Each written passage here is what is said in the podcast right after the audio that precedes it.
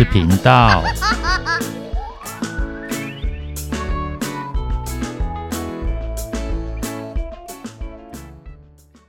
欢迎收听《不想说故事》，鸡小妹与神秘海洋第四十七集。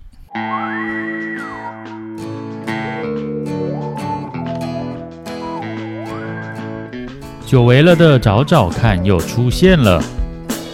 这集的封面有好些动物的剪影，他们在本集故事里都会提到。找找看，你认得哪些呢？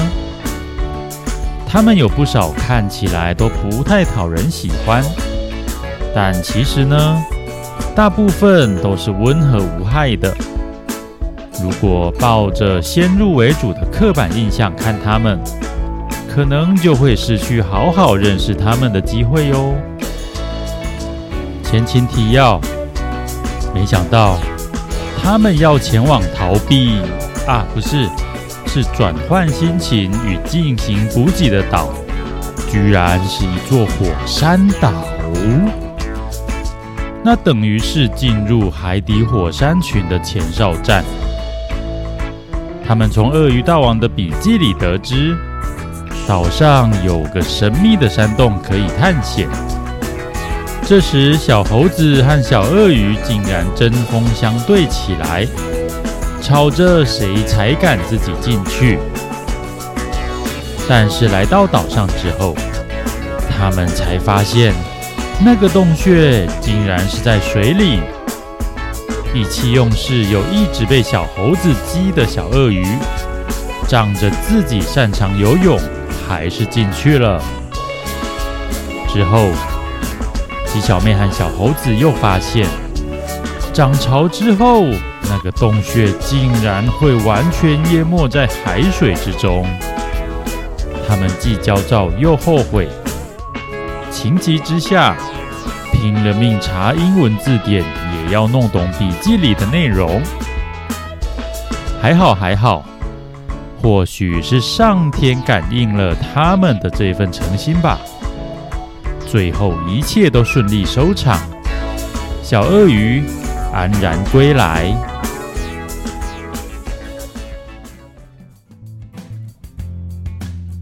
一大早起来，他们优雅的享用早餐，Coffee。Tea, coffee, thank you. You are welcome. How about you, little monkey? I'd like some tea, please. 真不得了，他们居然在用英文交谈，是因为恶补了一回，英文程度当真提升了吗？不不不。我们是发觉英文的必要性，所以终于决定要好好练习。是的，光是恶补，没有使用的话，一下子就忘了。每天练习一点点，就会持续进步。没错，就是这样。听起来真不错。那么。加油吧！他们甚至都抱着一本英文书来配早餐，虽然还是都看不太懂，但每当认识了一个新的字，都会感到很开心。所以洞穴里面到底长怎样？吃完早餐，放下书本，鸡小妹终于切入重点了。那我就告诉你们吧，仔细听好了。小鳄鱼神秘兮兮地说：“里面很黑。”哦，原来里面很黑哦。小猴子虽然觉得这听起来很像废话，但他并没有说出口。那有黑夜这么黑吗？鸡小妹倒是有点好奇。有哦。而且很潮湿，居然是潮湿的吗？这次换吉小妹觉得这听起来很像废话了，但她也没有说出口。有浴室这么潮湿吗？这会反倒是小猴子感到疑惑了。有哦，小鳄鱼继续描述，然后脚底很滑。这下子，鸡小妹和小猴子都有点傻眼了。怎么尽是些理所当然又无关紧要的讯息呢？他们开始抬杠起来。有这么滑吗？是啊，很滑哦。有公园滑梯这么滑吗？哦，比那个还滑。哇，那真的很滑哎！更可怕的是。里面还有油盐哦，油盐哦，终于不像废话了。鸡小妹和小猴子精神一下子来了。不过，那是什么？对呀，那是什么？你们不知道油盐是在惊讶什么啦？配合你呀，一较气氛嘛。好啦，油盐是种长相很吓人的节肢动物，有三十只脚哦。那不是蜈蚣吗？不一样哦，蜈蚣的脚短短的，而且从不到二十只到超过上百只脚的品种都有，所以又叫百足虫。对了，马路跟蜈蚣长得有点像，脚也很多。没错，马路又叫千足虫，它的脚更细小，乍看之下更多只。我知道，我知道，马路受到危险时会把自己卷起来，而且还会变硬。我也知道。那是他们保护自己的方法，完全正确。然后啊，油盐跟他们都不一样，它的脚可是很长哦，比蜘蛛还更长。十只脚，而且比蜘蛛还长。小猴子倒吸一口气，经常待在树上的它。吃过不少蜘蛛的亏，这个油盐听起来似乎比蜘蛛更威，他吓了一跳。没错，所以不要轻易去 Google 照片哦，不然可能会吓到睡不着。不过呢，油盐虽然长得很可怕，但是它是吃蟑螂的哦。哦，是吃蟑螂的。我不喜欢蟑螂。我也是。对了，老牙也会吃蟑螂，它长得也很可怕。说起蟑螂，那里面也有很多海蟑螂。这我就知道了。海蟑螂不是蟑螂。没错，蟑螂是昆虫。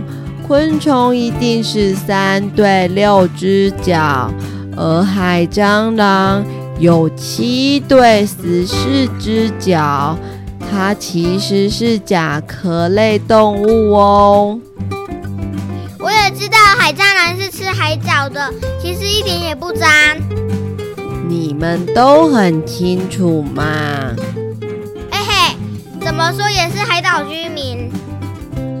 我钓鱼的时候，就常常用海蟑螂当鱼饵。那你们知道一种海蟑螂的亲戚，世界上最大的等足目动物吗？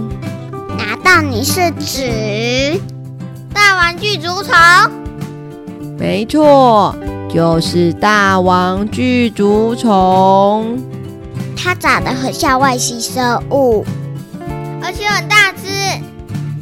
没错，成年大王巨足虫的体长可达十九到三十七公分，而且还可以吃哦。真的假的？是真的。听说它的肉吃起来有点像螃蟹或龙虾，毕竟都是节肢动物嘛。哇，我真的没吃过哎。我也是。对呀，只有水族馆看过而已。因为经济效益不好啊，那么大一只肉，其实只有一点点而已，只有少数地方才有在料理。那这样的话，同样也是节肢动物的油盐，不知道味道如何？呃。古灵精怪的小猴子脑中突然出现一个奇怪的念头，但还没说完，他自己都恶心到说不下去了。其实我不太想知道，哈哈哈，我也是。不过啊，别看节肢动物都长得那么奇怪，其实大多没那么可怕的。我们知道。绝对不能够以貌取人。那如果可以选择，你们希望家里不要出现蟑螂，还是拉牙？